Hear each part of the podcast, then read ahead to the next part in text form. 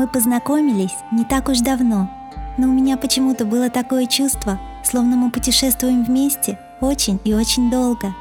Постепенно, вспоминая те или иные события недавнего прошлого, я то и дело ощущала боль сродни той, какую ощущаешь, когда совершаешь ошибку. У меня и в далеком прошлом была парочка неудач, но воспоминание о них не будет во мне чувств. А в результате нынешнего путешествия я внезапно оказалась в той ситуации, в какой оказалась.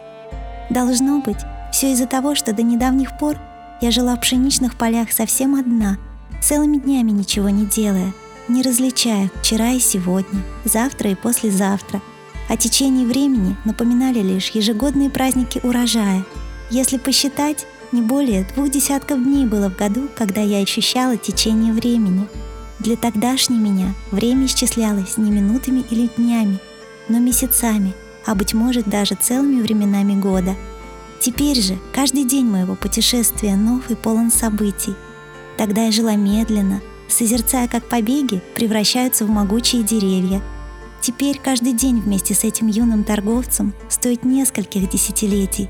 Ночь и утро того же дня всегда совершенно не похожи друг на друга. Утром ругаемся, днем уже помирились настолько, что за обедом убираем друг другу крошки с лица, выхватываем друг у друга из-под носа пищу за ужином, но можем спокойно говорить о будущем после наступления темноты. Такие дни, полные перемены неожиданностей, что-то подобное я уже испытывала раньше, кажется.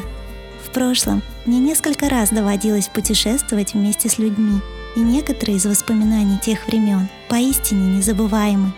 Но сейчас я была уже не в пшеничных полях, где скучные дни тянутся один за другим, и число их больше, чем шерстинок на моем хвосте. Сейчас у меня нет времени на сентиментальные воспоминания. Что мой спутник сделал вчера? Что он делал сегодня? и о чем он думает прямо сейчас. Мне просто-напросто не хватало времени, чтобы как следует обдумывать все это. И только после встречи с моим спутником я смогла позволить себе неспешно предаваться воспоминаниям о доме. Но сейчас я совершенно не желала пачкать столь бурные дни малейшей тенью печали. Сказать, что я несчастна, значило бы солгать. Скорее, я была чересчур счастлива. Счастлива до такой степени, что меня саму это слегка настораживало.